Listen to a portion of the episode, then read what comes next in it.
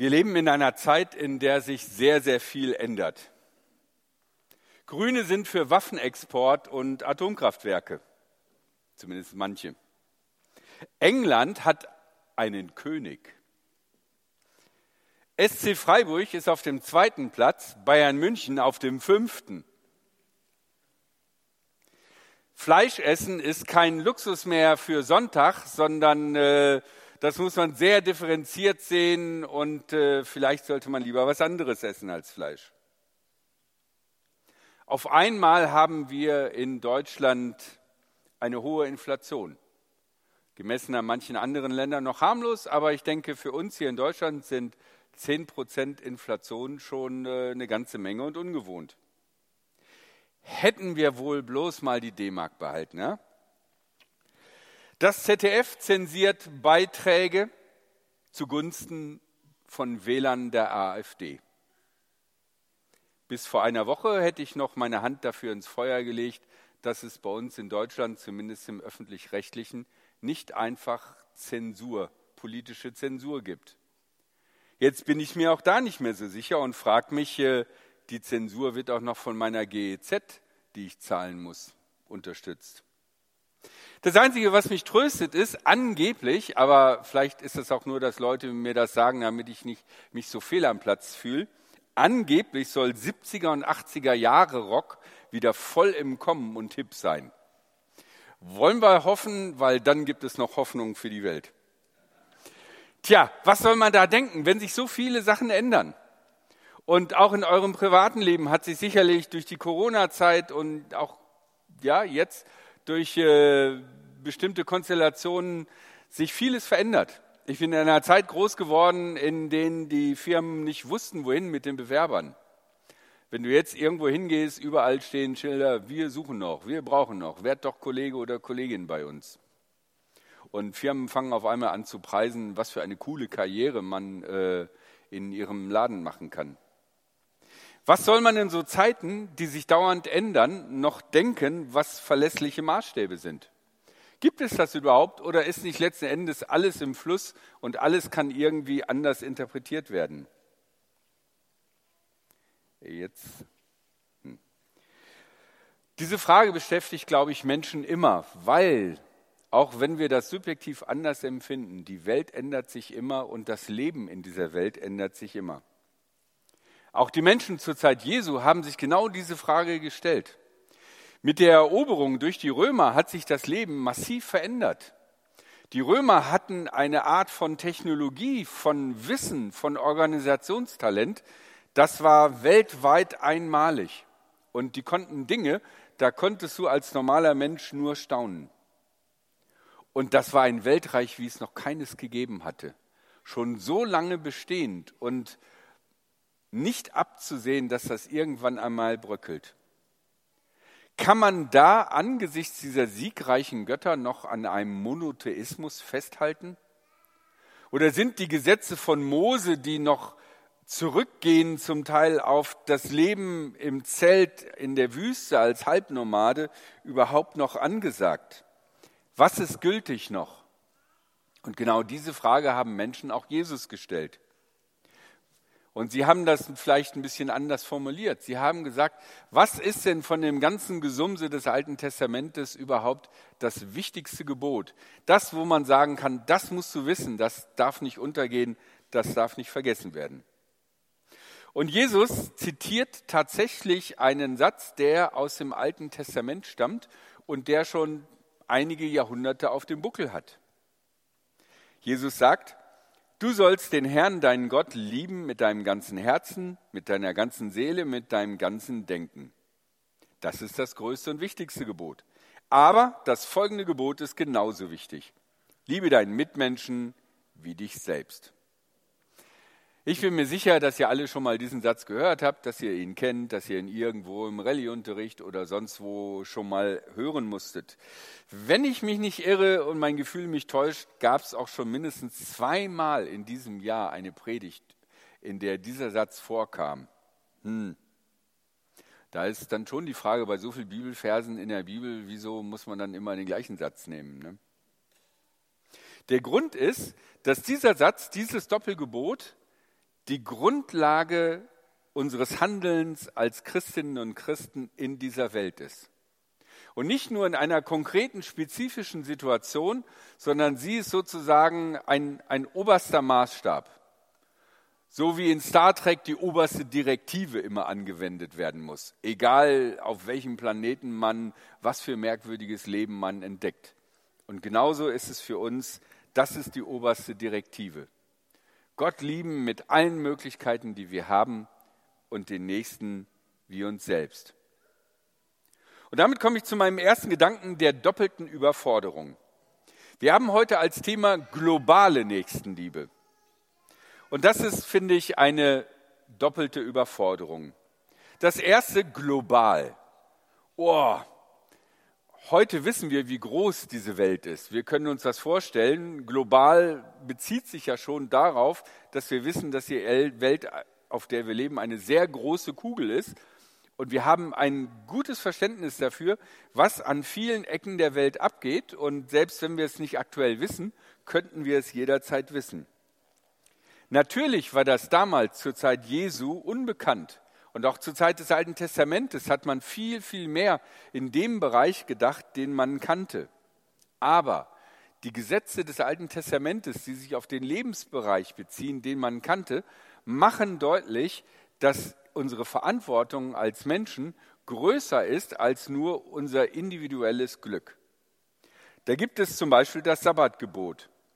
Das Sabbatgebot gilt auch für Ausländer und Flüchtlinge und Sklaven.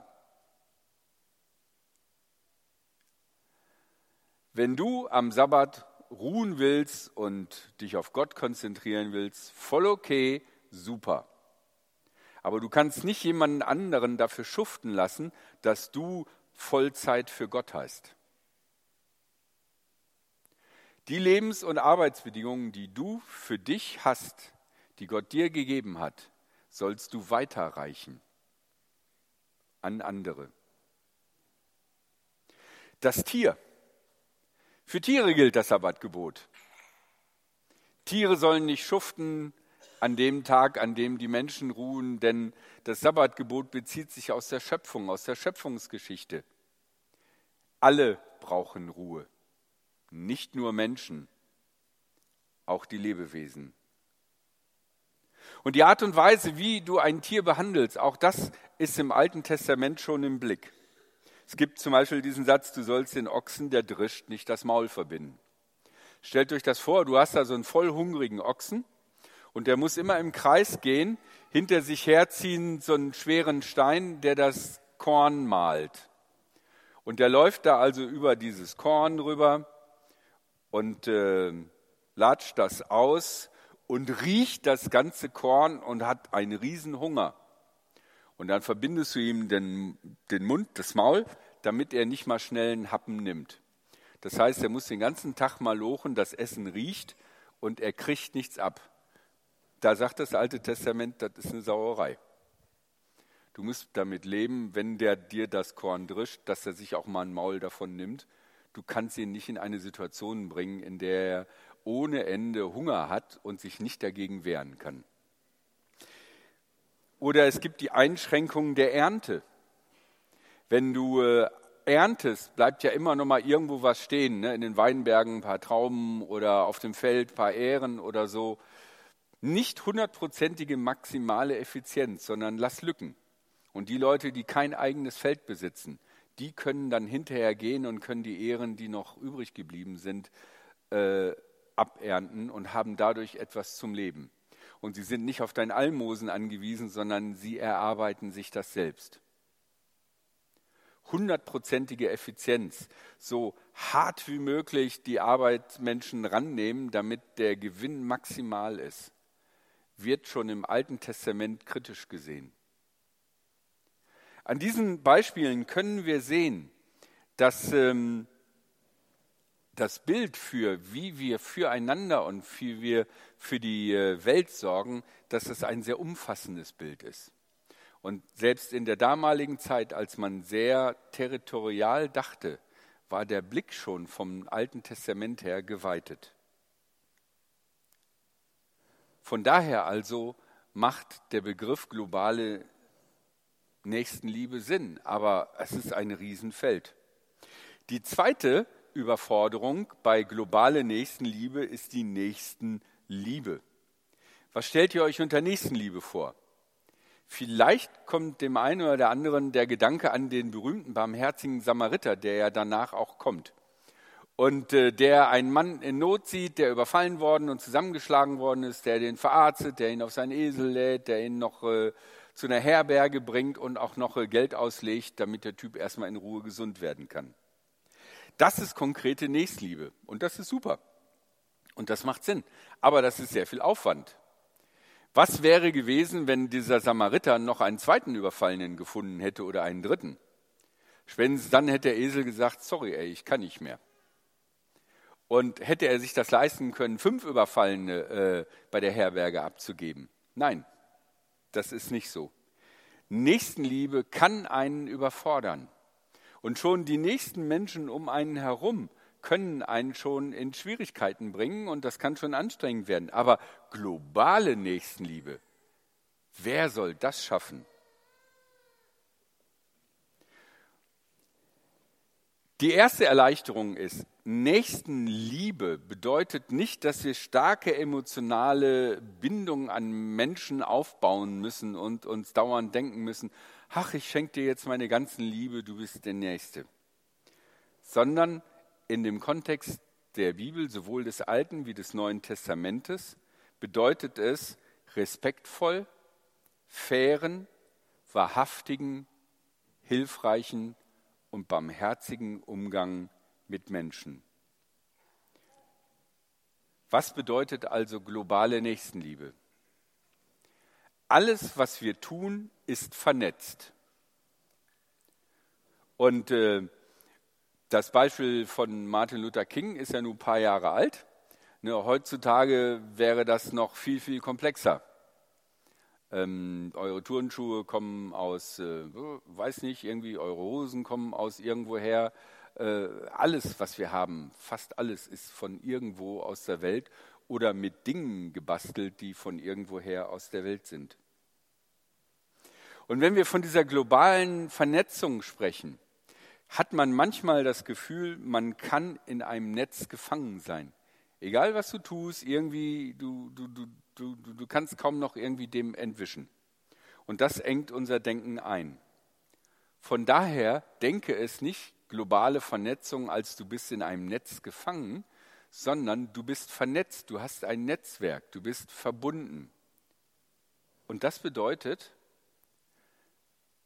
was du hier tust, für dich kann woanders auf der Welt eine positive Auswirkung haben. Ohne dass du dahin reisen musst. Einfach so. Was du hier tust, kann eine Auswirkung haben. In dem Bild von Martin Luther King gesprochen, was du heute, morgen oder morgen, morgen, morgen, morgen, Montagmorgen frühstückst, kann eine Auswirkung haben für andere Menschen. Globale Nächstenliebe meint nicht, dass man mit einem Herz voller Liebesgefühle die ganze Welt betrachtet. Ich meine, ist okay, wenn du das kannst, aber wenn dich das überfordert, dann entspann dich da. Sondern es heißt, du kannst mit dem, wie du handelst, hier in deinem alltäglichen Leben Auswirkungen haben auf die Welt dort draußen.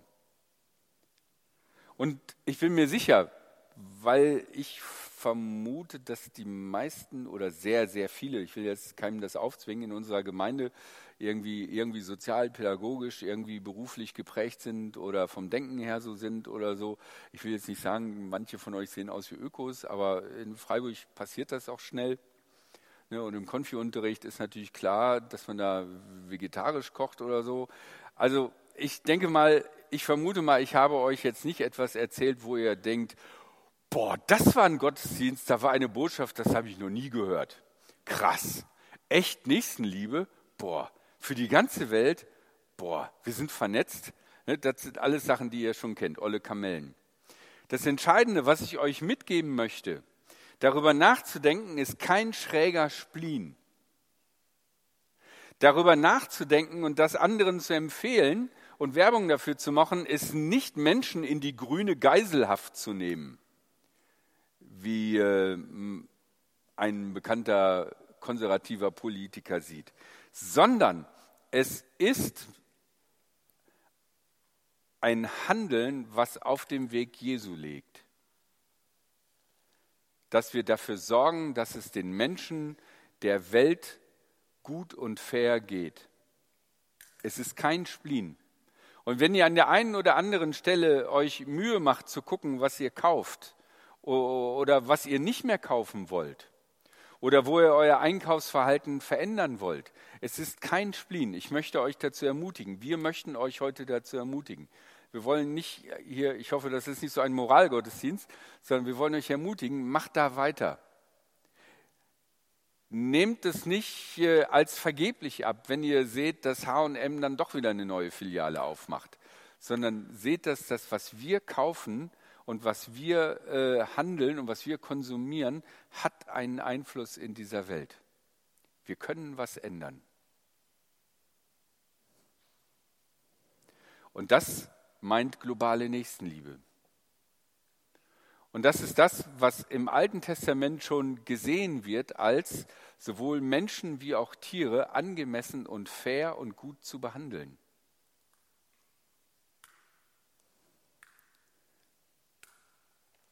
Aber es ist so, es kann einen überfordern. Mich überfordert das zum Beispiel. Zum Beispiel, wenn man was im Internet bestellen will. Versuch mal ein 50 Zentimeter langes HDMI-Kabel in Weiß zu bestellen ohne Amazon.